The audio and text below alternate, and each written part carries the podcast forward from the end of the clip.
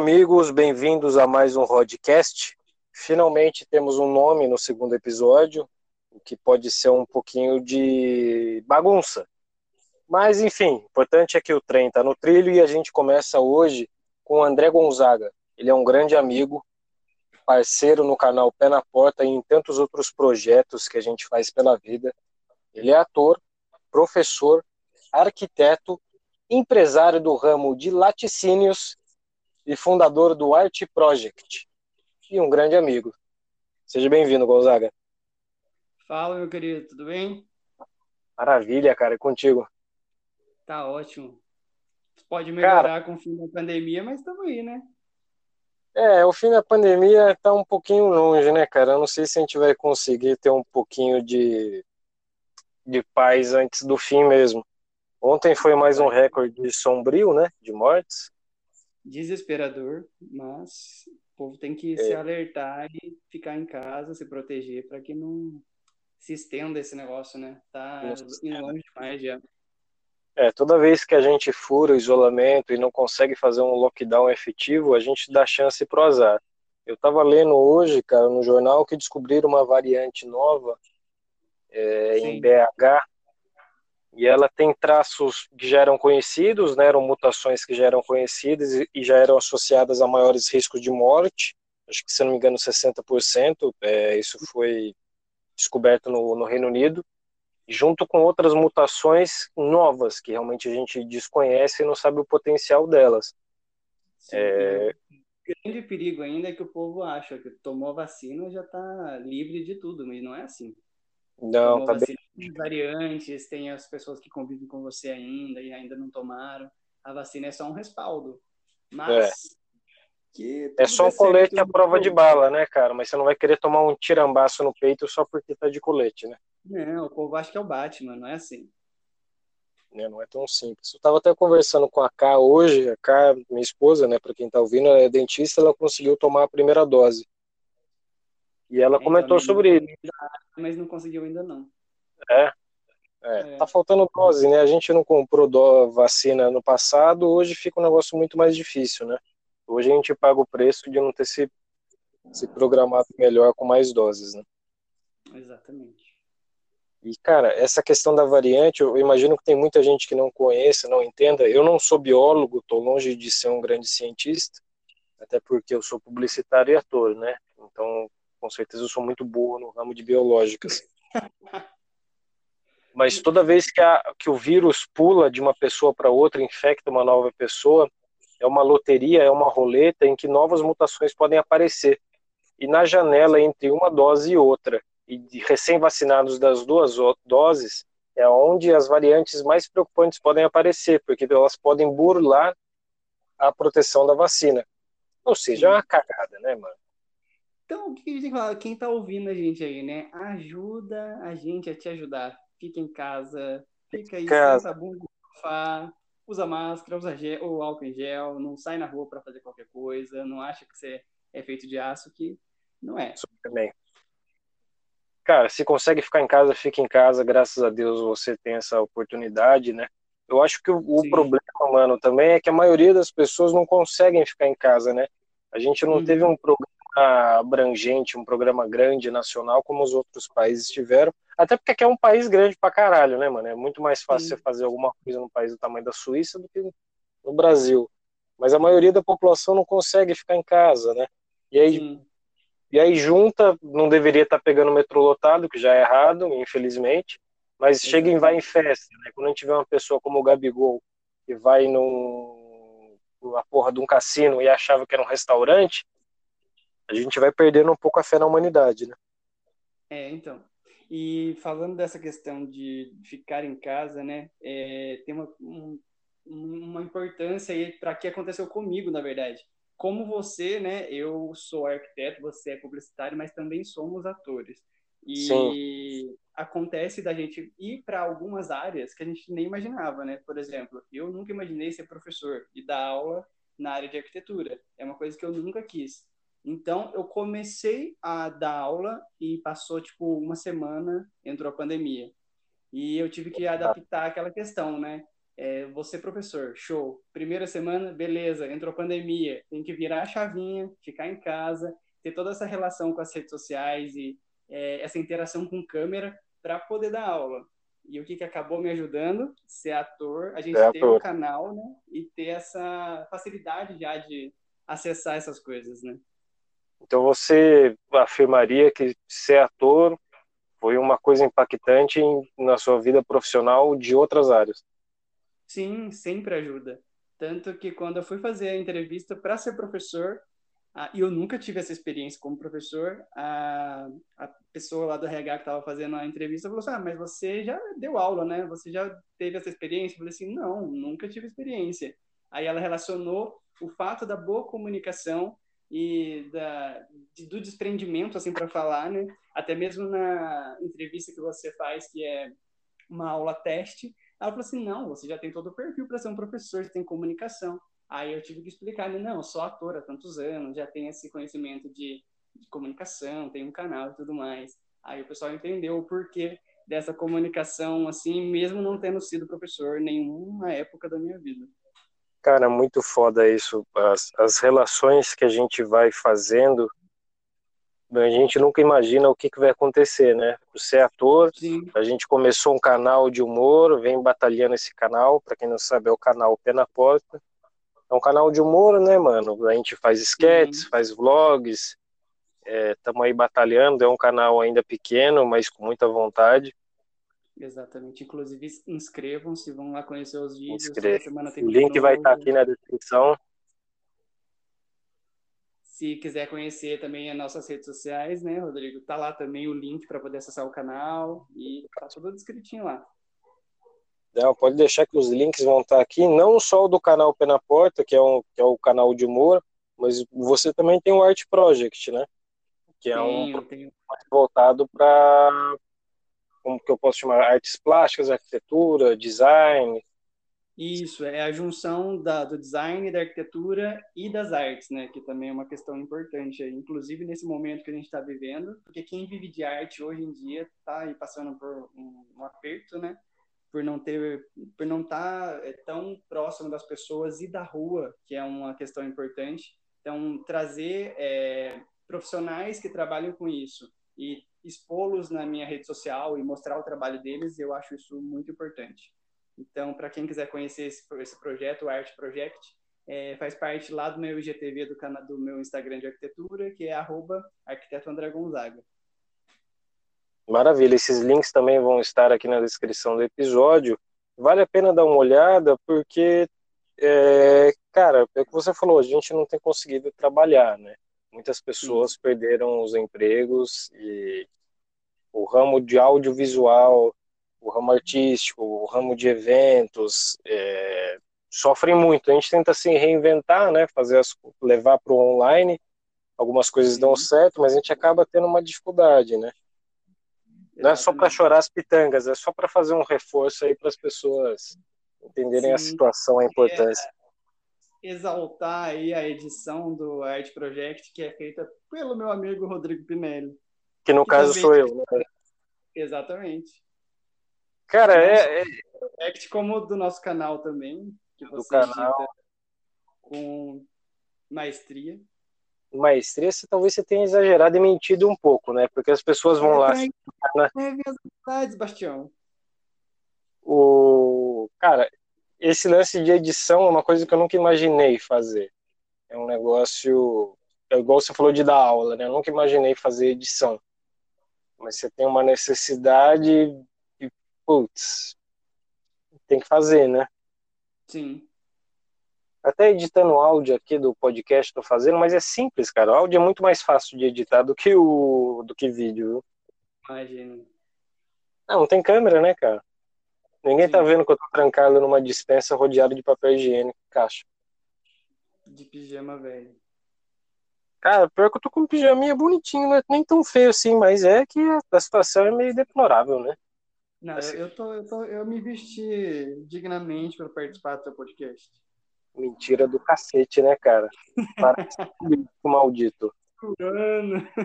Nossa, o dia inteiro de pijama. Nossa, eu acho que assim, a, esse é o ponto positivo da pandemia de quem consegue trabalhar em casa ou de quem consegue fazer um isolamento, né? Sim. Pijama virou a roupa do dia a dia, né? Uhum. Eu acho que isso é um, um dos maiores pontos positivos, cara. Você poder trabalhar cagando, velho. Você leva o notebook pro banheiro, você trabalha. Seu chefe não imagina o que você está fazendo. Se colocando o posicionamento da câmera num, num, num, posicionamento bom, ninguém sabe que você tá no banheiro. Ninguém conhece é. casa. Às vezes não precisa nem ter o vídeo, né? Pode ter só o áudio, falar que a webcam tá com problema. Eu sempre dou esse migué. Puta, a webcam tá com problema. Não, o, o, grande problema do, do estar em casa e tudo mais, e utilizar de câmera e áudio para isso, são as coisas que vazam sem querer enquanto você está ali dando aula, fazendo uma reunião, né? Porque existe a família por trás disso, e acaba sempre fazendo um áudio ali que não era para ninguém ouvir e tudo mais. Então aí acontece o que? As pérolas, né? É, e vocês moram em 300 pessoas aí na sua casa, né? Somos, somos em quatro. Só quatro? Ela diminuiu, né? Para quem não sabe, o Gonzaga tem um time de futebol de irmãos. Sim, somos cinco irmãos e já estão todos meio que distribuídos. Meu pai e a minha mãe moram no sítio, estão muito bem isolados lá do, de tudo isso que está acontecendo. Mas somos em bastantes. E aí não tem como não aparecer isso nos áudios das, das reuniões, né? É, sempre tem. Tem uma, uma criança aqui em casa, né? Ele já apareceu várias vezes, inclusive já apareceu, inclusive, várias vezes nas minhas aulas. Eu imagino que criança é um ponto positivo, né? Tipo ter cachorro aparecendo no vídeo. As pessoas gostam, não gostam? É fofo, né? As pessoas gostam. Inclusive, é já apareceu no nosso canal também várias vezes. É, eu, a gente faz um pouco de trabalho infantil no, no canal, porque o Gonzaga, ele tem uns sobrinhos e sobrinhas bem fofos. Ele que tem um talento muito maior do que o nosso. Então esse talento aliado à fuforice ajuda muito no, nas views, né? Muito, muito. Criança e animal de estimação é o que mais chama atenção, eu acho, nas redes sociais. Olha o TikTok hoje em dia. Você, vê, você vai passando lá os vídeos, o que, que tem? Criança fofa, animalzinho bonitinho. Tetas. faz aquelas dancinhas toscas. Aí você pula, não precisa assistir, né? É. Assim, eu acho que a internet se divide em coisas fofas e tetas, né? basicamente. Hum, também. E Geralmente. Pessoas cospem, e pessoas que cospem na boca do gato que vai parar onde? No Big Brother. Cara, vi tudo, né, velho. E falando que ela não toma banho também, né? Não toma, cara. Aí o namorado dela esses dias foi dar uma entrevista pro é, Christian Figueiredo, ele tocou nesse tema, o cara saiu da entrevista porque ele se sentiu ofendido. Ofendido tem que se sentir o povo que tá sentindo o cheiro dela lá que não toma banho. Caramba, cara. Esse lance dela ter cuspido na boca do gato, eu é, é uma coisa assim muito triste, né? Faz quanto tempo que aconteceu isso? Você sabe mais ou menos? Tem alguns bons anos, não tem? Uns cinco anos já, né? Uns cinco anos, será que ela mudou, cara? Será que ela cuspiria na boca de um gato novamente? Cara, se a pessoa não evolui, ou se a pessoa já fez isso uma vez na vida, o que, que é, será que ela não pode fazer, né? A, a, certo faz coisa pior, a gente não sabe, né? Não expõe nas redes sociais. Mas se a pessoa tem a índole de fazer isso com um bicho, imagina com uma pessoa. É, a maioria dos crimes começam com violência animal. Porque Exatamente.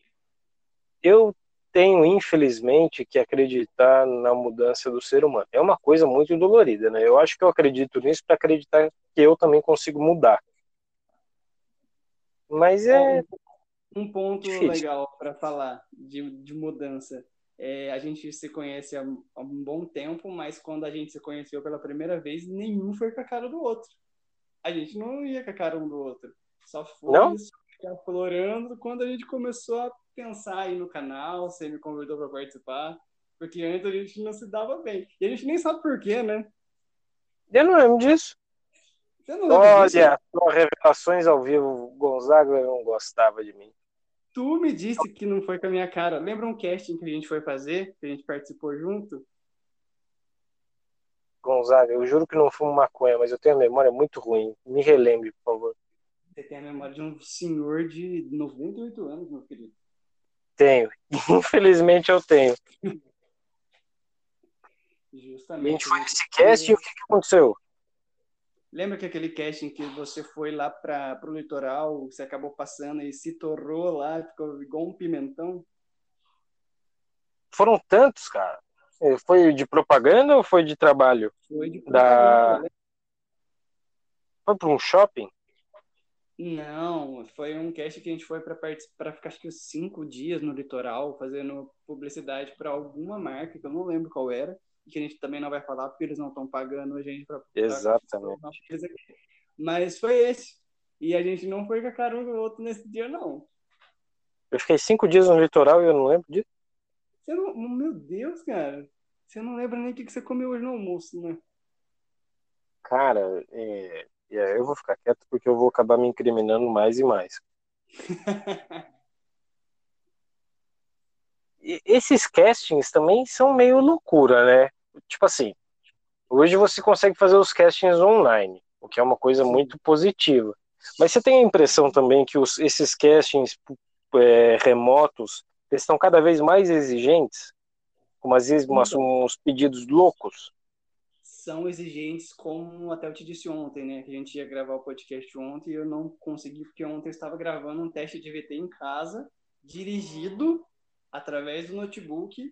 Então eu tinha que prestar atenção no notebook, o que, que o diretor estava falando, meu posicionamento, como que estava, e ele me dava ok, me dava start, e eu estava sozinho, então eu tinha que apertar a câmera, ver se o áudio estava bom, prestar atenção no que ele estava falando no, pelo notebook, meio doideira. E não é tão valorizado assim, porque você vai ver um cachê teste não compensa todo esse trabalho que aconteceu aqui, né? Não, geralmente são, é, não é coisa simples, né? Não é tirar foto e gravar um vídeo, né? Hoje você tem umas exigências, tipo, é, grava cinco, cinco tipos de takes diferentes, com seis variações de texto, fala seu signo, seu ascendente, é complicado. Sim, e eu acho que um ponto negativo de fazer teste online é o seguinte: eu acho que pessoalmente você consegue mostrar muito mais o que você é e o que você pode fazer do que online. Porque o povo faz, às vezes, as coisas muito correndo, sabe? E eles acabam não prestando tanta atenção no que você está fazendo ou encaminhando. Esses testes de VT que são gravados online e enviados, é, talvez você não consiga mostrar tanto o que você pode quanto pessoalmente, né? O tato ali no cara a cara, eu acho que é sempre mais produtivo, né? É, eu, a minha capacidade de passar vergonha e fazer coisas erradas é com certeza muito maior, pessoalmente. Eu tenho uma, uma, uma passagem Mas, engraçada. Hã? Mas às vezes é isso que vai mostrar a sua personalidade ali, é, vai mostrar como você é realmente e você vai conseguir o trabalho por isso, é. Então, Gonzaga, e se mostrar quem eu sou de verdade não for uma coisa positiva, né? Já não foi. Não, imagina. Às vezes é melhor fakear, né? Assim, tipo assim, pela o teste remoto dá até para colocar um filtrozinho, né? Criar um personagem, exatamente. Você consegue respirar. O problema é que a gente, a gente tem criança pequena em casa, eles têm uma certa tendência a invadir o casting, né?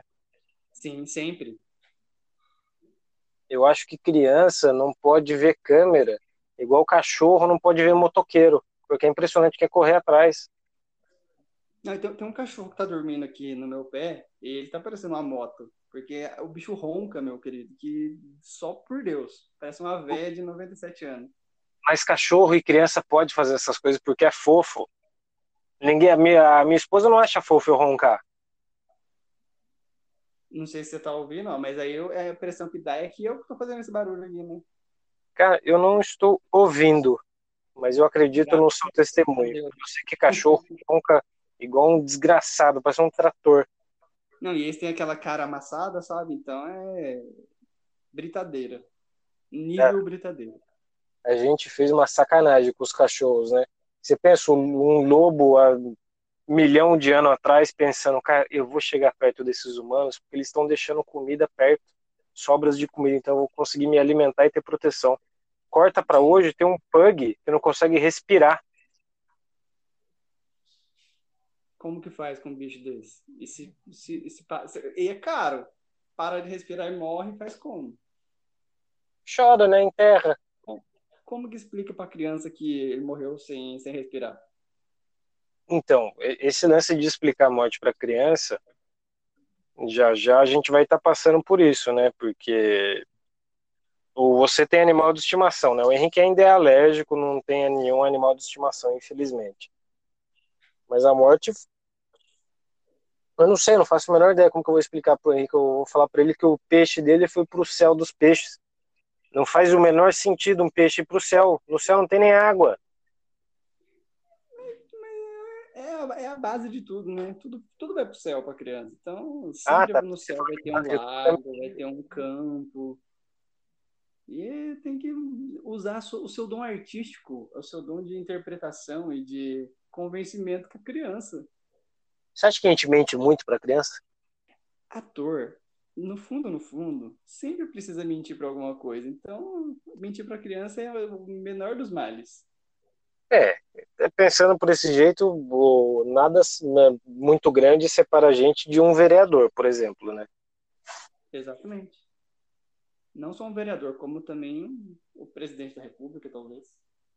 É, ele tem um complexo, ele, ele não sei, cara, meu complexo de mentira é uma coisa muito doida, né? Falou que nunca falou mal da, da, da, pandemia, que nunca imaginou, nunca criticou, falou que seria uma coisa pequena. Cara, hoje tudo é registrado. Hoje você não consegue mais dar o gato. Hoje tudo é registrado. Isso que a gente está fazendo aqui, isso vai estar tá disponível, cara, por tempo indeterminado. As coisas vão estar tá gravadas. E com o poder aí que tem edição e captação de vídeo, áudio e juntar as informações nas redes sociais tem um poder muito grande. Então pegou um vídeo X, um vídeo Y que, com, que compara o que ele está falando atualmente, as informações estão ali. É só jogar na internet que todo mundo tem o poder de conhecimento. Só não quer, só não sabe quem não quer e quem não procura, né? Você acha que não só isso, tem gente que até acha, é, não procura, mas acaba achando, só que não aceita por uma questão de fanatismo? Com certeza. É, eu acho que o fanatismo é tão grande e é, esse fanatismo faz com que a pessoa tampe tanto o olho para o que está acontecendo que acaba se tornando um tipo um The Walking Dead. Ele só permeia aí pelo que está acontecendo, procurando as informações que é, abastecem ainda mais a fama dele de, entre aspas, sou um ótimo político. E a gente sabe que não é, né? É, se a gente vê que a gente não tem vacina, que a gente não conseguiu nem responder e-mail de proposta de vacina no passado e a gente está pagando pato por isso, é, é meio complicado mesmo, é, é meio indefensável. Assim, a gente poderia ter vacina, não sei quantos milhões de doses a mais, muito mais do que nós temos hoje, já poderia estar nas nossas mãos. Eu acho que faltou um, um, um planejamento. Cara, se fosse funcionário de qualquer empresa, teria sido demitido, né? Mas eu, eu mas mexe muito, ó, a criança invadindo, né? Oh, tá correndo aqui atrás do cachorro. Muito bom, cara. É, para quem não sabe, ter filho pequeno em casa é uma coisa maravilhosa, mas também é uma coisa muito estressante, porque você nunca sabe o que está acontecendo de verdade. A qualquer momento está uhum. tudo bem, de repente pode dar uma merda tremenda. O Henrique subiu num aparador que a gente tem aqui hoje, ele se matou. Ele caiu, estava tudo bem, de repente foi uma choradeira. Eu pensei que o filho tinha aberto a nuca. Não, e é legal falar que cada um tem um Henrique em casa, né? Isso. E a personalidade é parecida. Nossa Senhora. Essas crianças são tudo ruim da cabeça, cara. Eu acho que essas crianças novas que nasceram, elas não, elas não estão muito bem na cabeça. Elas são meio atrapalhadas. Eu tenho uma sorte tão grande com criança que eu tenho quatro sobrinhos, né? E todos, em momentos que não eram oportunos, já cagaram em mim. E eram aquele cocô mole, sabe? De cara, diarreia, cocô... Nossa, cocô de criança é uma coisa complicada, velho. Nossa. Não, e tipo, o tio tá ali segurando, daqui a pouco você sente aquele quente descendo, assim, você fala assim, nossa, que quentinho. Quando você vai ver, sobe aquele aroma, parece, meu Deus, eu tô no meio da cidade, o que, que eu faço? Tô dentro do shopping, tô numa festa, e eu tô ali de branco. Não, e todas as vezes de branco. Faz como? Chora, né? Eu acho que o problema, na real, Gonzaga, é que você não pode mais ficar usando branco e talvez não deva ficar trocando fralda dos seus sobrinhos, né? Oh, mas já aconteceu tantas vezes de eu estar sozinho Aí ter que catar a criança, sair correndo. E é o enfimbar do chuveiro, cara. É, é, a alternativa mais justa. Mais fácil, cara. Você põe, faz igual faz com os detentos antigamente, né? Dá uma ducha de água. É ótimo. Hoje eu mesmo é fiz isso. É o meu treinamento para ser pai, né? Cara, você tem quatro sobrinhos, velho. Meu Deus do céu, você vai estar muito preparado para ter um filho. E eu não faço a menor ideia do que é ter filho até hoje. E sem contar que a probabilidade de eu ter gêmeos é grande, porque a minha digníssima tem vários casais de gêmeos na família. Imagina Cara... só você tendo dois, duas fraldas para trocar ao mesmo tempo. Mas quem que tem gêmeos na família dela? As irmãs e na família do pai também tem. Aí você se fudeu. As irmãs têm gêmeas? Tem.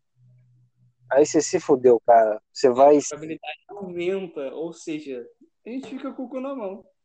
Nossa, tu se fudeu, porque é certo que em algum momento, cara, para engravidar basta transar, né? O melhor método anticoncepcional é não fazer sexo, todos os outros falham. Então. Como que não falha? Não tem como. Não, não falha, não tem jeito, todos não, os métodos. O problema é, o grande problema é o seguinte: fala assim, não, a gente quer ter um menino ou uma menina. Aí vai lá, tem o primeiro menino. Aí a gente pensa, ah, vamos ter a menina. Aí no segundo, vem gêmeos. Sendo que Cara, pular de um para três é muita coisa, é assustador. Hoje em dia, é, é, é, já é complicado. Que a, a Carol. A facilidade que o povo tinha antigamente de ter 5, 6, 7, 10, 12 filhos, nem se compara com a dificuldade que as pessoas têm hoje de ter um ou dois, né? Cara, mas o povo antigamente tinha meia dúzia de filho, cara, e era muito mais simples, porque você não precisava cuidar, era tipo ter tartaruga em casa, você não precisava ter muito cuidado. Não, e era assim, o povo comia, colocava qualquer coisa na boca, comia tijolo, comia terra, comia areia, e era anticorpos. Hoje em dia, essa criança com um tijolo na boca, a criança fica doente.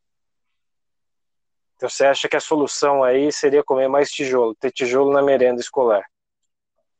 Talvez. Minha tia comia tijolo, cara. É, sua tia talvez não seja um exemplo. ela, ela conta isso pra gente com naturalidade.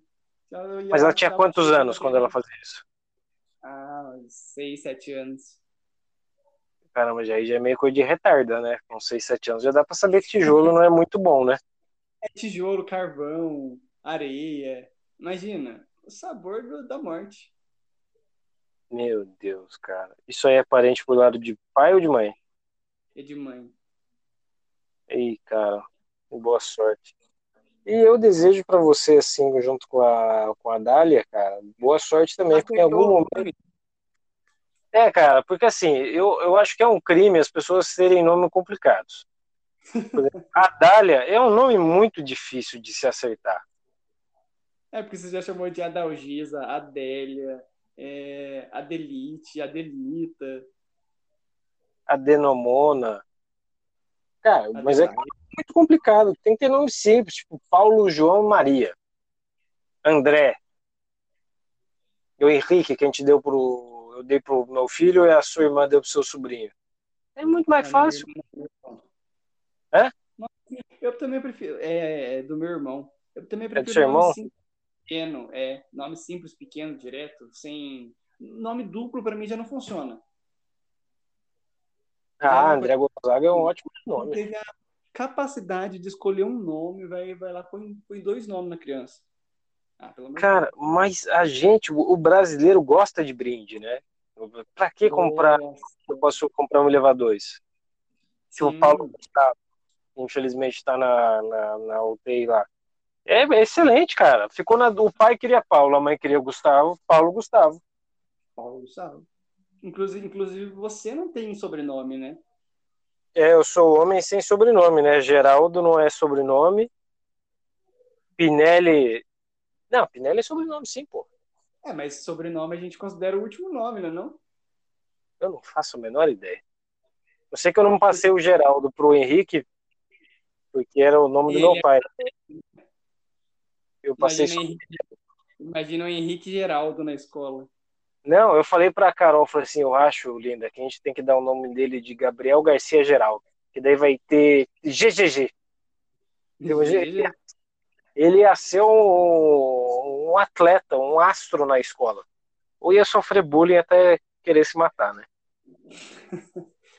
Ô, Rodrigo, falando de estar tá em casa e de família, por exemplo, na visão arquitetônica que eu tenho, é, as pessoas agora na pandemia começaram a olhar para suas casas e para sua família, eu acho que com um pouco mais de cuidado, né? As pessoas antigamente não tinham tanto hábito que estão tendo agora de sentar, de conversar, de ter o cuidado de querer ter uma casa, por exemplo, esteticamente mais bonita. E eu tenho recebido muito pedido de pessoas que têm a ideia lá em casa, né? Falam assim, não, quero arrumar meu cantinho aqui porque eu estou mais tempo em casa, quero ter esse hábito de ter a casa bonita, ou de fazer um home office porque eu estou trabalhando em casa. Você chegou a mexer em alguma coisa na sua casa ou criar algum espaço? Cara, a gente mexeu sim, colocou uma cama elástica na sala. Talvez não seja assim muito bonito do, do ponto de vista arquitetônico, né? Não, eu tô brincando, isso foi recente. A gente fez uma, uma mudança grande, a gente trocou piso, cara, do apartamento, é, fez um cantinho novo antes da cama elástica com duas poltronas. A gente fez um negócio assim da China com meu sogro. A gente Sim. trocou um banco de madeira horrível, parecia um banco de merenda de escola, por duas poltronas e uma mesinha. E ficou uma bosta na casa dele, aquela, aquela mesa, aquela mesa não, aquele banco. Famoso falei, presente de grego, cavalo de Troia. Eu falei, Sérgio, que presentão que a gente deu para você. Mas o, esse lance de ficar mais tempo em casa, Bia tá falando do meu sogro, ele foi um cara que sempre trabalhou muito e nunca ficou muito tempo em casa. E agora, ficando mais tempo dentro da, da residência, ele começou a fazer mudanças, a pensar mais, de ter um pouco mais de conforto, de pensar uhum. numa casa não só para dormir. E, então você tem recebido bastante pedidos, então. Sim. Inclusive, eu fiz uma mudança aqui em casa, né? É, antes eu trabalhava eu tinha o meu quarto e tinha uma cama aqui, né? Como tinha muitos irmãos que moravam aqui, ainda tinha algumas coisas do meu irmão aqui. E eu trabalhava na sala, na cozinha, não tinha um espaço correto para fazer minhas coisas, né? Então joguei as coisas do meu irmão para fora, tive uma pequena discussão, né? Mesmo ele não morando aqui, mas tudo bem, a gente releva essas coisas e criei aqui um espaço de estúdio, na verdade, para fazer a gravação do canal, para fazer. E ficou muito lindo, inclusive. E enchi de planta que é uma coisa que eu criticava a minha mãe, né? Eu falava assim, mãe, a senhora tem muita planta, a senhora pega, muda do vizinho, a senhora, todo lugar que a senhora passa, a senhora traz uma planta. Eu olho meu quarto aqui agora, é um verdadeiro urban jungle, né? Parece que eu tô no meio da selva, porque é cheio de planta. E aí eu criei esse espacinho aqui, e quem quiser ver como que ficou, dá para ver nos vídeos do canal, né? Tem... É, teve uma, uma mudança, assim, de estética absurda, ficou muito mais bonito. Absurdo. Muito mais bonito mesmo. Temos três cenários que dá para a gente utilizar no canal. é isso aí. Eu coloquei a mão, eu mesmo coloquei a mão na massa, fiz as pinturas na parede, é, montei os móveis, fiz o posicionamento aqui, comprei as plantas, fiz toda essa modificação para ficar mais agradável ficar em casa, né? Fazer as gravações, tudo mais. Transformei o quarto num estúdio e é onde eu passo a maior parte do tempo, né? Durante o dia, fazendo as coisas para o canal, fazendo projetos. Inclusive, e você tem uma vantagem que você faz as coisas, né? Você consegue colocar a mão na massa, você não é só o criativo, né? Você tem a parte da execução. Exatamente. E é desde pequeno, Rodrigo. Eu, desde pequeno, sempre gostei de tudo que envolvesse criar, sabe? Criatividade. Eu acho que é por isso que eu me é, enveredei por essa parte de criação, atuação, é, do humor, né? É, para você ter noção, quando eu era pequeno, eu assistia Pokémon. Era o desenho que eu mais gostava na época. E eu não sei da onde que eu tirei a ideia de ir lá no, no, no bazar comprar massinha. E eu fiz os 100 Pokémons que tinham na época, porque hoje, sei lá, tem mais de mil. Fiz os não, hoje está igual o variante do, do coronavírus. Tem muito mais do que deveria. Quando você vê, você nem reconhece mais, você nem sabe se é ou não Pokémon, né? Eu fiz os 100, cara, de massinha. E o povo vinha aqui em casa, olhava e falava assim: não é possível que foi você que fez, porque tá tão perfeito, tá tão bonitinho, não sei o quê. E isso foi me veio na cabeça assim: nossa, eu acho que se eu faço isso, eu posso fazer mais. Então aí me veio a ideia de desenhar, criar as coisas. E a partir dessas coisas que eu criava, eu vendia, oferecia para as pessoas, as pessoas gostavam. E aí eu fui indo por essa parte de é, comunicar dessa forma, é, criar as coisas, criar ambiente, me comunicar, ser ator, tanto que eu sou ator antes de ser arquiteto. Uma coisa foi meio que levando a outra. Assim, levando a outra. E criar sempre fez parte da minha vida, assim, sabe? sempre gostei Você acha de inventar as teve coisas. algum, algum apoio da sua família ou isso foi uma coisa que apareceu naturalmente? Não, sempre teve apoio. É, minha mãe, por exemplo, via eu fazendo essas coisas, ela incentivava, falava para continuar fazendo, criando, e ela sempre gostava de ver que eu fazia e vendia. Então, por exemplo, os meus primeiros cursos que eu fiz durante a vida, eu nunca dependi do meu pai, por exemplo, para pagar. Era uma coisa que eu sempre gostava. Eu sempre pensei assim: meu pai já paga água, luz, telefone, me dá de comer. O mínimo que eu preciso fazer é fazer alguma coisa para pagar as coisas que eu. Ah, mas ninguém mandou transar sem proteção. Você não queria ter ah, filho. mas eu sempre tive essa cabeça, cara. Tipo, preciso fazer minha parte de alguma forma. Nem que seja pagando pelo menos um curso. Então, curso técnico, faculdade, todas as coisas eu sempre corri atrás e eu mesmo que paguei. Porque eu sempre pensava assim, putz, meu pai tem cinco filhos. Imagina ele pagando uma faculdade para cada um. O velho ia falência.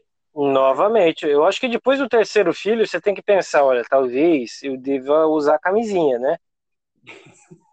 Métodos anticoncepcionais. Antigamente era tipo um esporte, né? Não tinha o que fazer, né? É, é, é tipo meio ali de produção, né? Ou era isso, ou era assistir Silvio Santos aos domingos, né? O que, que é melhor? Suicídio. Silvio Santos, Faustão, é fim de carreira. Tanto que ele tá colocando fim na carreira dele, né? Quem aguenta? Ninguém aguenta mais. Cara, mas o Silvio Santos agrada uma, uma parcela da população relativamente grande, viu? de idosas. Tô zoando. É, não, também. A... Mas Cara... o, o Faustão, o, o, o, Faustão já teve sua época, seu auge, mas hoje em dia já, tipo, não é todo mundo que gosta mais. E com a evolução aí do YouTube, redes sociais, as, os jovens, né, preferem muito mais estar ali no YouTube ou vendo um TikTok, alguma coisa assim, do que a TV aberta, né? Acabou ficando obsoleto, né? Ah, não, a TV aberta, ela, ela, ela meio que se cagou inteira. A Globo até parece que faz um movimento para mudar, investiu mais em séries, fechou uma parceria com a Disney para começar a uhum. produzir algumas coisas. Mas eu, eu não vejo. Tanto que o Faustão vai aposentar, né? Sim, mas eu acho que uma jogada muito esperta da Globo, cara, foi trazer para o Big Brother, é, mesclar né, os artistas com gente normal que já acontecia na Fazenda, mas o Big Brother tem uma visão diferente, né? Não é. O foco da Fazenda é treta, mas no Big Brother a gente acaba vendo que as histórias ali culminam em alguma briga, mas que tem um porquê, né? Igual ontem que aconteceu lá do, do Rodolfo e do João. É, Rodolfo fez um comentário infeliz sobre o cabelo do João e acabou sendo eliminado por isso e por um outro comentário homofóbico que ele fez anteriormente, né? Então a gente vê que isso do homofóbico. anteriormente, é, as pessoas às vezes têm preguiça de pesquisar e saber que o que ela está falando é errado. Por mais que ele tenha falado que ah, é da minha cultura, eu sou chucro, eu sou isso, sou aquilo, ele é um artista, né? A informação está ali na palma da mão dele. Sem contar que ano passado a ex-mulher dele participou do programa, né? A Rafa Kalimann. A e... Carla, eu acho que essa desculpa do eu sou chucro é, é muito usada, né? Sim. As pessoas vão usar esse eu sou chucro como se fosse uma defesa para ser qualquer tipo de para ter qualquer tipo de comportamento negativo, né? Infelizmente. Então, e ele foi cancelado. Mas eu, eu, eu acho que cancelado, mas está feliz da vida, né? A música dele explodiu no Spotify. Eu fico Sim, cantando tá cereja, você beija na minha cabeça. Uhum. Não, não só ele. É, o pessoal tá falando que quem provavelmente vai ganhar essa edição é a Juliette, né? E se você for ver as redes sociais dela, ela já ultrapassou é, influencers aí que tem milhões. Ela tá chegando em 20 milhões. E se você for parar para pensar, se ela ganhar o prêmio, o prêmio que ela ganhar vai ser uma cosquinha ali do que ela já vai ganhar saindo da casa, né? as marcas estão atrás dela e tudo, já está tudo pronto praticamente. E eu tava falando esses dias uma entrevista que as coisas que ela usa lá, tipo roupa, batom, que for que ela usa, esgota nas lojas. Imagina o poder de influência que essa mulher tem. E é uma coisa que a gente, como ator e, e roteirista e diretor e youtuber, a gente também precisa buscar, né? E não só nessa questão de influenciar é, com coisas que usa e que, e que é, roupa, essas coisas, influenciar com as palavras positivas e palavras. fazer o erro que o Rodolfo fez, né? Eu concordo. Eu acho que a gente não pode repetir o erro e a gente tem que se esclarecer. A gente não pode linchar também o, o Rodolfo, porque ele pode, ele pode ter um momento de aprendizado, ele tem, recebeu uma oportunidade, olhando pelo ponto do copo meio cheio, de Sim. repensar as atitudes dele, né? Porque ele vai sair de lá um homem muito diferente, ele vai sair de lá com uma capacidade financeira e eu espero com uma capacidade humana e intelectual muito superior, né? Porque ele foi exposto a pessoas diferentes, né? Porque a gente pega, Sim. a gente acaba vivendo numa bolha, né? Ele só convivia, a gente tende a conviver com pessoas que só pensam da mesma forma do que a gente. Isso é um problema do cacete, né, cara? E a gente vê que as pessoas acabam esquecendo muito rápido, né?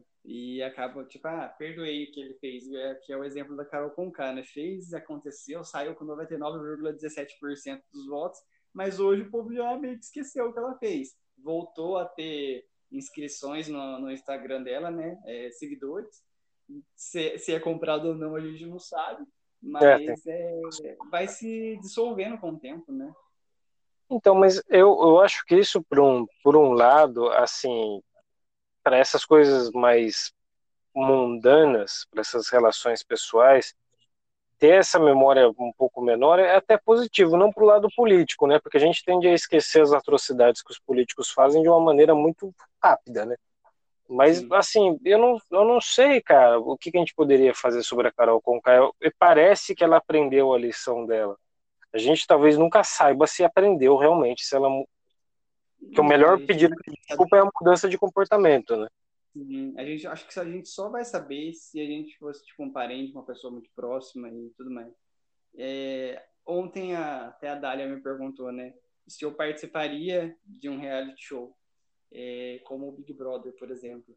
Eu fiquei meio tipo, putz, eu participaria? Ou como que seria a minha participação, né? Como que as pessoas me veriam? E tem um grande porém, que todo mundo, inclusive onde eu trabalho hoje, as pessoas me perguntam: você é mineiro ou você é goiano? Eu falo assim: não, nasci em São José, não tenho nada de goiano, nada de mineiro, não. Cara, mas morar em Santana, lá em São José dos Campos, você já é mineiro, porque 90% de Santana é gente de Minas, porra. Meu pai é de Minas. Mas então... ela, me gra... ela me gravou falando, ela deixou o celular gravando. E eu falando, eu falei assim, meu, depois eu me ouvi, eu falei assim, meu Deus do céu, como que eu falo desse jeito? E é engraçado. Porta, porteira, eu... portão? É o ai, é as coisas assim, e vai falando, e aqui vai vindo aquele sotaque, você tá falando assim, você nem tá percebendo, sabe? Mas é engraçado Sim. quando eu vou atuar ou falar, fazer vídeo pro canal, vira uma chavinha que some esse sotaque, sabe? Eu acho que é mais é, quando eu tô relaxado com a família tudo mais. Oi? É quando você está mais confortável, mais à vontade, o porta-porteira, portão volta. É tipo um vírus, cara. É tipo aquela cueca furada, você só usa dentro de casa. Mas é muito forte, sabe? Você não percebe. E aí você vai falando, e daí o povo, lá no, onde eu dou aula, por exemplo, o pessoal me perguntou, é, online mesmo, que estava tendo uma reunião, e eu comecei a falar, o pessoal falou assim, só um minutinho que a gente precisa fazer uma pergunta pro André. Você é goiano? Você é mineiro? Eu falei, não, não sou de São José mesmo, com orgulho. Não, mas você fala de um jeitinho assim que vai cativando a pessoa e a pessoa vai prestando atenção no que você está falando. Eu, falei, eu acho que estão querendo te comer, viu, Gonzaga? Nem queijo eu posso comer, eu não posso nem dizer que sou mineiro. Tenho intolerância a glúten e lactose. É foda. Ah, mas hoje tem o queijo sem lactose, graças a Deus. Mas mesmo assim eu não gosto, você acredita?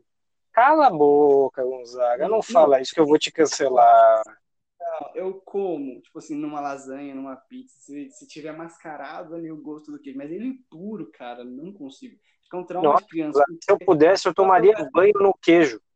Mano, nem leite puro eu tomo. Me dá, sei lá, dá um desespero, porque eu lembro quando eu era criança, minha mãe me dava Nescau pra ir pra escola, eu chegava lá, passava mal, tinha que voltar. Já era meu organismo me falando assim, meu querido. Então, cara.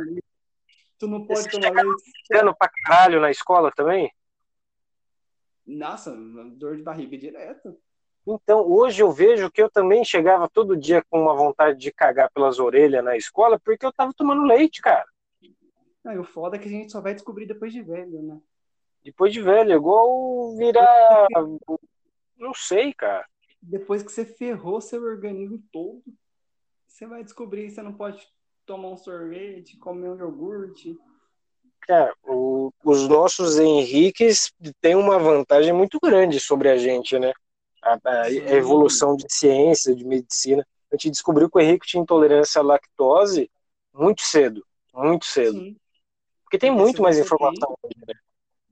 Se você tem, a probabilidade do seu filho ter é grande, então você já procura saber antes, porque se a criança descobre pequena é mais fácil, né? Pode é, retroceder e ele ficar 100%, né? É, cara, a gente tinha que dar até um leite especial que pegava do governo, porque tinha. Ali era, não era nem intolerância à lactose, só tinha alergia à proteína do leite.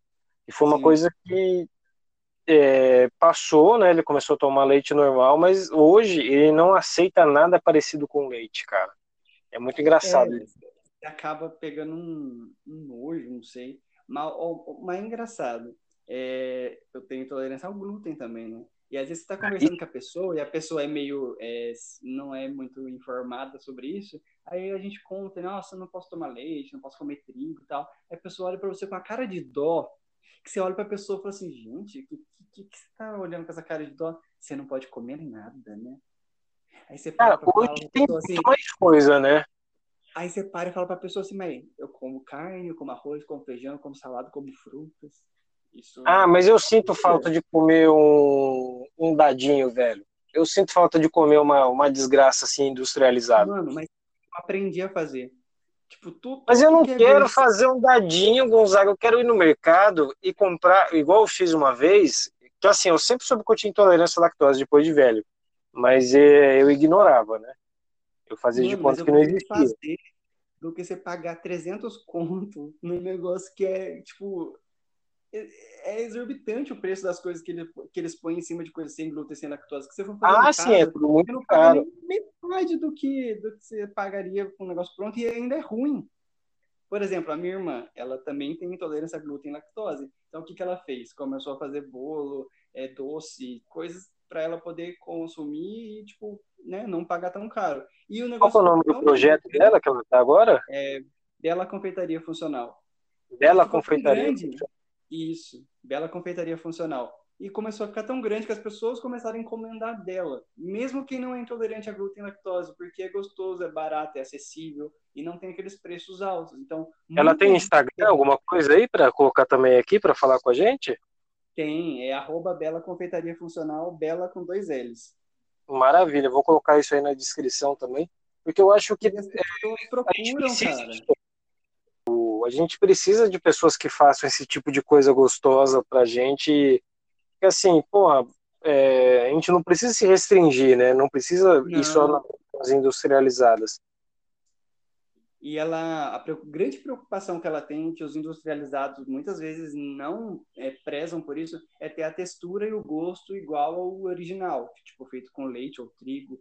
E você come assim, você fala assim, putz, é, normal, não tem nada aqui, não, é, não tem glúten, não tem lactose. Mas vai ter sempre aquele fresco que vai comer e fala assim, não, não quero, não é igual ao outro, mas você não sente diferença, cara. E você se alimenta normalmente, não tem essa... Não, é praticamente a mesma coisa, cara. Sim, praticamente a mesma coisa. Não tem de passar fome, não. Qual é o produto que ela mais vende? Se você sabe cozinhar, é, você vai que vai. Qual é o produto que ela mais vende? É bolo, cara. Porque bolo. é uma coisa difícil de achar. É bolo e pão, que é uma coisa difícil de achar com textura e gosto bom. Assim, no industrializado ou aí na, nas praças. Eu sinto falta de comer um bolinho, cara. Eu sinto muita falta. Quando for para São José, eu vou pedir uma encomenda para ela. Se você vier para São José, encomenda um dela para você ver. É muito bom. A Cá vai gostar também. É, já posso trazer até pro xaropinho aqui em casa, né? Sim. Ele chocolate. Tem esse, no aniversário dele. O moleque não consegue mais comer chocolate. É o, perdão, Gonzaga, eu falei em cima de você. Tem um de chocolate com morango que ela faz que é muito bom. Nossa senhora, você come o bolo inteiro sem, sem dó. Ó, mas falando de, de cozinha e reality show e tudo mais, que a gente está nessa temática, Masterchef, por exemplo, é um programa, um reality show que eu gostaria de participar. é uma coisa que é, desafia. Então, é uma, é, seria um programa que eu gostaria de participar, teria coragem de me inscrever. Já Cara, tentei me inscrever, já, mas aquela preguiça de preencher aquele maldito formulário gigante me, já me. Assim, ah, no próximo. Desanima, né? É.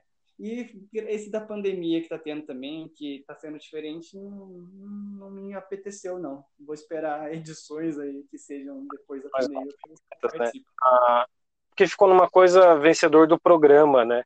E depois é. eles fizeram uma edição juntando o, todos os vencedores para fazer um, uma disputa só dos vencedores. Sim, inclusive é, a sua irmã participou, né? Minha irmã participou, ganhou a edição dela é, aí depois foi participar desse de campeões, perdeu, mas também é, o nível vai subindo, vai chegando no momento que é, que é muito difícil. Apesar que eu achei que a decisão com ela foi um pouquinho injusta. Ela tinha feito um prato, se eu não me engano, era a, panceta, né? Era um risoto de, com, de, de barriga de porco, alguma coisa assim, uma coisa super super absurda, super saborosa e perdeu para um prato totalmente X, cara. Mas talvez eu esteja puxando a sardinha porque eu sou irmão, né? É muito controverso. Ou foi porque ela fez panceta, né? Tem um nome meio sugestivo. Panceta, né? É uma coisa muito engraçada, né? Alguém chegar no churrasco e falar que você quer comer uma panceta. Eu, quando é... descobri um prato de verdade, eu, eu falei, não é possível. Eu pensei que o tempo todo estavam me zoando. Tipo... É, então, eu também achava. Eu via a, a, a mãe do meu cunhado falando assim, a panceta. Eu falei, mas que maldita panceta é essa que a mulher tanto fala, né? Depois e o povo adora, adora panceta. Hã? E o povo adora panceta. É, e eu só fui descobrir que era uma parte do porco muitos anos depois. É, confesso que eu também passei por essa vergonha aí um bom tempo. E você sabia que o, que o Masterchef veio meio como moeda de troco para a Band? Eu sei meio por cima dessa história, não sei 100% não. Como que foi? A Band queria comprar os direitos de um outro programa, que eu não vou lembrar qual que é agora. E no contrato eles eram obrigados a receber esse Masterchef. Eles não botaram muita fé no Masterchef. Sim. Era um, um formato meio esquisito, né? Era um reality show, que é uma coisa muito bacana, atrai muita gente, mas era um, um formato assim inusitado. E cara, explodiu, né? Hoje você tem reality, reality de todo tipo de comida, né? e fizeram outras versões, né? Profissionais, amadores, infantil. amadores. Tem de velho também, porque é tipo The Voice, né? Agora tem o The Voice de velho, não tem? Não, não tem. Do Masterchef, não. É, se bem que Mas daqui, a pouco, daqui a pouco tem. De, de velho, de animal. Porque tem o de kids, né? Das criancinhas. Eu tenho um morro de dó das criancinhas fazendo merda, não, cara. Não. Eu, eu vejo as crianças sabem cozinhar melhor que os adultos. Eu falei assim, gente, onde que essa criança nasceu? Já nasceu dentro do fogão? Nasceu na geladeira. E eu, Mas é eu acho muito curioso, cara, ver tipo uma criança sabendo um prato chique, refinado, e tem gente aí de 18, 19 anos que mora sozinha e não sabe nem fazer um miojo. É, eu infelizmente me enquadro nisso aí. O meu prato do chefe é arroz com ovo. E se limita a isso somente. Eu não consigo... Nada, nada, nunca nem tentou. Não, eu acho que não dá para chamar de tentativa as coisas que eu já tive. Não, é sacanagem. Porque já fiz muita coisa que deu errado, já tive que jogar fora, inclusive esconder da minha mãe, porque, né, mãe não gosta que, que joga as coisas fora, que desperdiça. É, que zoe o pagode na casa, né, na cozinha. A cozinha é o santuário da mãe, né? Sim, e ainda mais eu sendo intolerante, então, tipo, aprender a fazer as coisas foi importante para mim, porque às vezes eu tinha que fazer para mim diferente do que estava fazendo para os outros, né? E aprender a cozinhar foi importante. Minha mãe ensinou todos os filhos a cozinhar, então todo mundo sabe cozinhar aqui em casa. Cara, é uma ferramenta de independência muito poderosa, né? Nossa, é, é não, não tem. É outra vida você fazer ali fresquinho do que você ir lá comprar uma marmita que você não sabe nem como que foi feita. Cara, eu acho que cozinhar o próprio alimento é, é uma, uma coisa assim sensacional. O... Hum. E se acaba se alimentando de forma mais saudável também, né? Sim. Exatamente. Porque é o que você falou, a gente vê a marmitinha lá, a gente não faz a menor ideia se é feijão ou se tem um pentelho ali dentro, né? Se tem um besouro. Olha, mas é, falando de Masterchef, eu já me inscrevi para um reality culinário. Fiz a entrevista, só não passei para as finais. É, eu, eu editei. Foi, foi. Eu participei da seletiva do Tastemakers, a competição do canal lá da Tastemaker. E fui, fiz as, as, as entrevistas, participei da seletiva, mas chegou lá no final, não fui selecionado, infelizmente. Mas é já, já, foi uma, já foi uma tentativa. É, eu acho que a gente tem que tentar. Eu vou me inscrever no Big Brother. Eu coloquei isso na minha cabeça. Eu, próxima edição, possivelmente eu tente. A Dália também falou que vai tentar se inscrever. Vamos ver quem de nós três que vai. Não, vai ser ótimo ficar três meses é, longe do filho, sem obrigação de ser pai. Vai ser, eu vou ser igual aquele japonês, o, o, o mágico, né? o Kim lá. Cara, ele faz de tudo para não cuidar do filho, né? Tava no Big Brother, perdeu o nascimento, foi para aquele Baker, sei lá o que, de sobremesa também. Bake Off. Bake Off eu estou começando a perceber um padrão aí no que ele faz. É, então. E aí você vai pro Big Brother, cada semana que você tá lá é 3 mil reais, imagina. Você sai de lá, se você for uma pessoa que o público, é, que você cative o público, né? Você sai de lá com uma graninha boa, mesmo que você não ganhe o programa. 3 mil reais? Por semana. Por semana? Tem quantas semanas no mês? Quatro. Quatro? É 12 mil reais? 12 mil reais. E se você for, for famoso, é maior, né? Pessoas normais é 3 mil reais. É, eu acho que eu não me enquadro como famoso. A gente tá tentando, né, Rodrigo? Nosso canal tá aí. É, eu acho que a, nossa maior tentativa tá no, no canal. Mas pior que a gente olhando os vídeos que já tem lá, é tão nostálgico, né? A gente ver como que a gente começou. É muito engraçado. De lá como era ruim pra caralho, né? Não, é pior que era bom, cara. Continua sendo. Mas é, o vídeo, o que mais me marcou foi o bendito vídeo do, do Jesus. do Jesus, cara. Na cena que é Jesus encontrando o Judas, que Jesus era você, eu era Judas, gente, é muito top, muito top. É épica aquela cena. Cara, eu escrevi isso e foi um problema, porque assim, para quem não, eu vou fazer um, um resumo Vamos imaginar que Jesus lá na, na, no Nazaré, lá da vida, ele com os apóstolos é tudo muito humorístico e alguém, o, se eu não me engano é João, né? Ele dá um tiro no, no romano que ia prender Jesus. Que é uma coisa que obviamente não aconteceu na história original, né? Exatamente. Só que assim, é um, é, só que assim, é o conteúdo humorístico, né? E eu precisava, mano, eu não sei se cheguei a comentar com você, alugar as fantasias de Romano, né? Sim. E eu achei uma loja em Caçapava de fantasias, eu liguei para eles e expliquei. Só que assim, é, religião é um assunto muito sério para muitas pessoas, né? Principalmente os evangélicos. E os donos da loja eram evangélicos. Hum. Eu, eu fui explicar para eles que Jesus ia lutar com um zumbi e que Paulo ia dar um tiro de 38 no romano. Você ia ser excomungado de lá de dentro, eles iam te exorcizar. Cara, eles me deram um desconto de 5 reais em cada aluguel. Sem, sem fazer propaganda da loja, né? Sem fazer, me deram 5 reais de desconto, ou seja, eu economizei 10 reais, eram dois romanos, e cada fantasia era diferente uma da outra, porque eram romanos, eles deviam ser diferentes patentes. Sim, não, eu só lembro do povo chegando para gravar com lençol, toalha, cobertor, para fazer as roupas do, do pessoal. Gente, é, foi uma. Para pegar as túnicas. Eu, cara, a gente fez um catadão de roupa, de lençol, e em ver na rua parecia que a gente estava vendendo roupa de cama. Sim. E o mais engraçado é, a gente continuou, a gente enveredou o canal para outros caminhos, continua fazendo sketches, né, algumas e como cada um mora em uma cidade hoje em dia, né? A gente junta Sim. cenas para fazer uma sketch como se a gente tivesse gravado junto, né? É uma das coisas que a pandemia também acabou fazendo. Mas é, é, é, é, muito gostoso a gente ver como que o canal foi evoluindo, né, com o tempo. É, eu sinto falta de fazer mais sketches, eu imagino que você também, só que é um conteúdo muito difícil de fazer, né, cara? É muito mais fácil fazer os vlogs. Eu gosto muito do formato que você faz do, dos top 10, top 20, os melhores, Sim. falando as curiosidades. Inclusive, o conteúdo está com, série, tá com uma série nova, né? Que eu falo sobre as séries, os filmes da Netflix ou de outros streamings aí.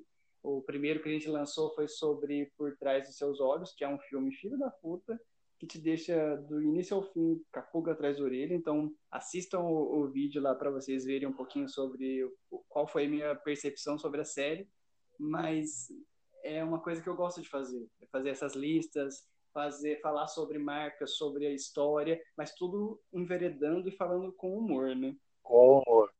Ah, o humor é um, é um lubrificante, né? Sim. Aí às vezes as pessoas perguntam assim, mas como você faz o roteiro? É, é uma coisa legal a gente falar também. Eu não gosto de me prender assim em roteiro para fazer esse tipo de vídeo. É, eu coloco tópicos, né, lógico, para saber aonde falar e o que falar, mas eu não gosto de escrever assim, né, coisa, dentro tudo da minha cabeça mesmo. É, e é uma coisa que, que se você parar para pensar, tá ali combinando, né? Tipo, com ser professor, ser arquiteto, ser ator. É organizar, colocar as ideias em prática e se comunicar. Então eu prefiro tirar o que está na cabeça na hora, que eu acho que sai com mais é, leveza, com mais graça, do que você tentar decorar alguma coisa que você escreveu para poder falar sobre uma lista eu, eu, eu consigo fazer dessa forma. Assim, eu acho que sai mais, mais livre. Mais né? Você acha que fica mais natural? Eu acho que fica. Porque às vezes a gente vê vídeo de algumas pessoas, assim, a gente vê que elas estão se prendendo num texto, né? Às vezes a pessoa fica meio dura. Engessada. E quando sabe do assunto e sabe o que você quer falar, porque você colocou tópicos, acaba ficando mais natural, né? Mais dinâmico. Cara, isso é, é uma coisa que você aprendeu aonde? Você acha que você aprendeu isso como ator e você replicou isso na, no ramo de professor ou já era uma coisa sua já? Então, eu fui percebendo isso com o tempo, porque na faculdade, por exemplo, TCC, eu era muito cara de pau em apresentação de trabalho. Eu nunca gostei de, por exemplo, de estudar para uma apresentação ou para uma prova. Eu sempre gostei de usar o que eu tinha na cabeça. Então eu chegava lá e falava de uma forma que o professor olhava e falava assim: nossa, o garoto entende mesmo do assunto, mesmo que eu nem tivesse lido sobre. Eu pegava as informações que eu tinha na mente, que eu lembrava da aula ou que eu já tinha visto em algum lugar e ia falando, usando termos e palavras difíceis às vezes para poder falar assim: putz, ele sabe do assunto. E aí, tipo, isso foi me levando para esse tipo de roteiro que eu fui falando assim: não, eu acho que eu tenho que usar isso que eu sempre usei na minha vida para os vídeos do canal. Já pode ser coach, né? Não, não fala de coach, pelo amor de Deus. Não, eu acho que o, o que mais multiplicou na, na pandemia são sessões de sexo virtual e coaches, né? Sim. E se você for ver o coach, ele fala uma coisa que ele não faz e insiste para que você faça. Mas isso é a base da sociedade moderna. Doutor Gonzaga. Falar uma coisa e fazer outra. Igual as blogueiras, né? Faz a propaganda de um produto lá que nem usa. É só para ganhar o dinheiro mesmo. Cara, eu vi de uma blogueira, é, eu queria ter falado isso antes, eu acabei esquecendo. Uma influenciadora, se eu não me engano, ela tinha um número, se comparado a Juliette pequeno, eram 2,6 milhões de seguidores no Instagram. E ela postava o estilo de, de vida dela, as viagens, as roupas, as comidas, essas coisas, bem pacote blogueirinha mesmo. E ela fez um contrato com a marca que ela deveria vender um número pequeno de camisetas. Uhum. Cara, ela não conseguiu vender, eu acho que 36 camisetas. Cara, aonde chegou o poder de influenciar dela, né? Baixo. Porque acho que a pessoa sabe que ela não usa, né? Cara, mas é, eu fiquei, eu fiquei meio assustado, né? Porque você pensa, uma pessoa com tantos milhões de seguidores, se são orgânicos, né? Se ela bateu, ela deveria ser capaz de vender, porra, um número pequeno de camiseta, né? Sim. Mas acho que depende também da forma como ela fez a publicidade, né? Será que foi uma publicidade que, o, que as pessoas olharam e falaram assim, não, é, é verdade, ou ela não passou verdade nessa publicidade que ela fez? Tem muito isso também, né? Então, às vezes as pessoas estavam ali mais só para ver o dia a dia dela, né? Talvez não estivessem dispostas a comprar realmente alguma coisa dela, né? Eu acho que essa bolha dos influenciadores vai dar uma, uma boa caída, cara. Sim. Porque eu acho que quando o marketing é natural, como acontece com a Juliette, o pessoal vê ela usando as coisas lá e querem igual, é diferente. Porque aí a pessoa vê ela usando e quer aquele produto. Então a marca acaba investindo na pessoa. Então manda mais coisas para que ela use e essa naturalidade dela fazer um vídeo usando aquilo, é, nem, sem precisar falar o que ela está usando e por que ela está usando e que a marca está com ela, acho que é muito mais forte do que ela falar assim, ah, essa roupa é de tal marca, esse batom é de tal marca, essa maquiagem é de tal marca. Acho que o É uma propaganda mais velada. É, eu acho que é mais forte do que você impor um produto. A compra, é, ah, é tanto, é tanto, tem meu cupom de desconto. Acho que hoje isso aí não atrai tanta pessoa. É mais ela ver, gostar e procurar com o influenciador na é, procura na DM ou deixa um comentário perguntando onde que ela acha, né? Eu acho que é muito mais forte do que o imposto. É, uma, um negócio que eu gosto bastante, tem muito a ver com isso aí que você está falando, é o marketing de conteúdo, né? E até Sim. marketing digital hoje em dia parece que é coisa de coach também, né? Sim. E as pessoas. Inclusive, gente... inclusive no canal a gente tem vídeo de coach, a gente tem vídeo de blogueira, tudo usando como base de humor. Então confiram lá também. É, talvez as pessoas. É, eu sou um grande coach. Coach de fracasso, né? Talvez as é. pessoas que assistam isso aí são coaches de verdade fiquem um pouco chateadas. Cara, eu vi que em São José tem uma escola de influenciador agora. Né? Tem? Tem? Eu não sabia. Não tô sabendo, não. Cara, olha o tamanho desse mercado. Criaram uma escola para influenciadores digitais eu sei que já tem faculdade para isso. Né? Aqui eu acho que não tem ainda, mas acho que São Paulo, se não me engano, já tem uma faculdade para influenciadores. Não é possível, eu não consigo acreditar nisso. É, mas se eu for parar para pensar, é, é uma coisa que surgiu naturalmente. E se você acaba trazendo profissionais para a área, vai ser uma coisa que não vai ser muito natural, vai ser uma coisa que a pessoa foi aprendendo e, tipo, ah, vou me aperfeiçoar para ser isso. E vai acabar que não vai ser igual era antigamente que as pessoas faziam isso naturalmente. Vai ser tipo, ah, tô criando aqui um personagem para colocar para ser uma blogueira. Aí já fica estranho, eu acho. Mas será que todas essas blogueiras não são personagens delas mesmas também? Não, algumas sim. É, a gente vê, por exemplo, a Boca Rosa que entrou ano passado no Big Brother também. A gente viu que ela não era tanto aquilo que ela mostrava. E hoje em dia ela até falou que ela conseguiu é, ser nas redes sociais o que ela é realmente, que ela tinha um pouco de medo. Mas a grande maioria deve velar algumas coisas, né? Porque precisa agradar o público e talvez alguma coisa que elas são, algum traço da personalidade possa desagradar. Então, tem todo um estudo, né? Mas é. não precisa ser tudo de faculdade, é você estudar a sua personalidade e o que, que o seu público quer. É, eu não imagino como fazer a faculdade. Eu acho que você pode aprender algumas técnicas e tal, mas eu não sei se ela conseguiria transformar qualquer pessoa numa Rafa Kalimann também, né? Porque é muita questão de oportunidade também, né? Você participar do Big Brother e sair com uma nossa, com um nome, com, com seguidores, é, não vai ter faculdade que vai te proporcionar isso, né? É igual um Felipe Neto da vida, uma Kéfera, por exemplo, que começou lá nos primórdios do, do YouTube, né? Eles foram crescendo pela pelo nível que foi tendo o YouTube, né? Pelo crescimento, eram eles eram os poucos que estavam ali fazendo isso e era novidade. Então, foi um, um ganho que eles tiveram colocando a cara na internet, talvez com um vídeo que eles nem esperassem que viralizasse, né? E acabou viralizando e se tornando ali um meio de deles ganharem o, a notoriedade que eles têm hoje em dia. E eles acabaram se profissionalizando em cima disso, né? Sim. Porque se hoje gente... por exemplo, o Felipe Neto hoje em dia faz conteúdo para adolescentes, por exemplo, que é um conteúdo que a gente não consome, mas quando ele se posiciona politicamente ou sobre as coisas que acontecem no mundo, nas redes sociais, ele tem um grande público que não é o que assiste ele no YouTube, mas é o que acompanha ele nas outras redes sociais e que é, acreditam e estão ali junto com ele no que ele fala. E ele se posiciona muito bem, né? Perante essas coisas que têm acontecido ultimamente. Ele se tornou um, um expoente político da juventude também, né? Sim, bastante. E a política atual critica muito ele, né? Mas se você for parar para pensar, o que ele construiu até hoje, ele não dependeu de nenhum desvio de verba pública, ele não dependeu de nenhum político, ele cresceu com os números que ele tem nas redes sociais. E aí teve é. um político que até falou que ele, que ele ganha dinheiro das criancinhas. Ninguém paga para ele é, ter visualizações no, no YouTube. Ele tem porque as crianças, os adolescentes gostam de consumir o conteúdo dele, é isso. Porque ele gera um conteúdo, né? Você não pode criticar o.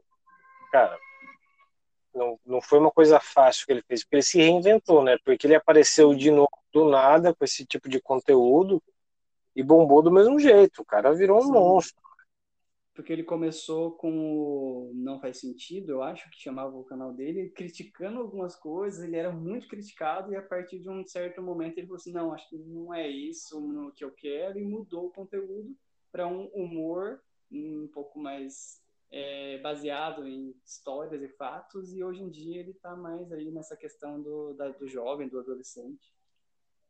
E é um ramo de atuação que realmente gera muito dinheiro, né? Porque a criança compra brinquedo, né? A criança, Sim. a gente vai chegar a fase com seu sobrinho também, que a criança vai infernizar a gente para comprar o brinquedo do Felipe Neto.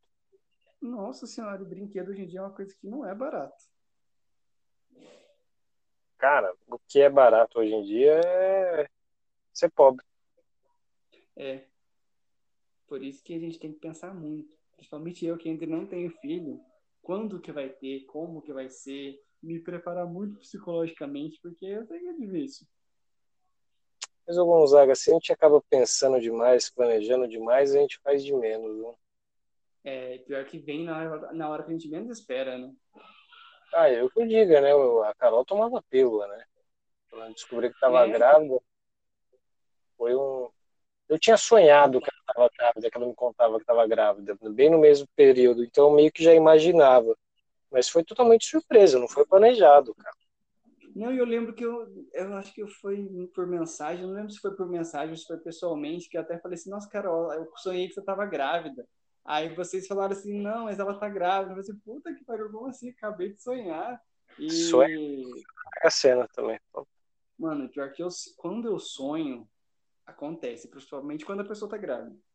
Eu chego e falo assim, putz, sonhei que você tá grávida.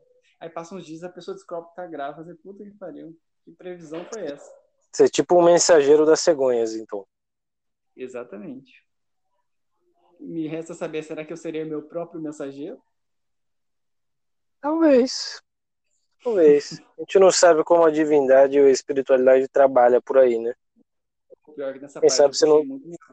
Minha avó era tipo assim, ela olhava pro cachorro e falava assim, põe esse cachorro para dentro, que se ele sair para rua, ele vai ser atropelado por um carro vermelho de placa X. O cachorro saía na rua era atropelado por um carro vermelho de placa X. Ou ela falava assim: se você sair para rua agora, você vai tomar uma chuva. Você saía para rua e tomava chuva. Minha avó era assim, cara. É uma mediunidade, né? Sim. Não sei se você acredita muito nisso, né? Mas é uma, eu acredito que é uma mediunidade, esse tipo de pessoa tem uma sensibilidade, uma troca com o outro lado de uma maneira assim absurda, né? Pior que, tipo, eu tenho muito isso com pessoas, assim, também. Tipo, eu sinto muito a pessoa e se a pessoa não tem uma energia que me agrada, eu não consigo, cara, ficar no mesmo ambiente ou do lado da pessoa e acaba me trazendo um, um pânico, sabe? Um, eu não consigo confiar na pessoa. É. E não, a amizade não flui, o negócio não vai e, e dá, às vezes quando é num ambiente de trabalho também acontece. Às vezes eu sei que a pessoa vai ser mandada embora e tipo, como que eu sei, eu também não sei. É, já aconteceu de, de, eu não conseguir confiar nas pessoas que inclusive tipo tá ali do meu lado trabalhando ou na, até na questão de atuação também assim já aconteceu. Aí eu olho para a pessoa e falo assim, putz, não dá para confiar, o que que eu faço? Já até te contei história, uma história de um conhecido nosso e não, não sei como e por que, que eu tenho isso, mas eu sinto a pessoa. E às vezes isso é ruim, sabia? Será que é ruim, Gonzaga? Às vezes é, porque você fica meio, tipo, inseguro. Você às vezes fala assim, putz, será que é mesmo? Ou será que é coisa da minha cabeça? Mas depois você sempre descobre que é. Você tá certo que aquela pessoa era, não era aquilo que ela se mostrava, não acaba dá um certo medo, assim, mas é um, é um respaldo que a vida te dá, né? Tipo, ó, oh, presta atenção, isso aí não, não é bom confiar e tudo mais. Então eu quebro menos a cara, eu acho. É, então, é uma coisa positiva, uma ferramenta a mais que você tem, pô. Sim. O ruim é quando a pessoa descobre e a pessoa fica assim, ô, oh, qual que vai ser o número da Mega Sena? Uh, tal coisa. Você sabe que ah, não é assim, não. Pessoa, as coisas vêm assim naturalmente. Eu não, não penso é, naturalmente poderia vir o número da Mega Sena, né? Eu não, eu não acharia assim nada ruim, viu, Gonzaga? É, então, sempre, já joguei algumas vezes, nunca ganhei, nem na Kino, mas quem sabe um dia, né?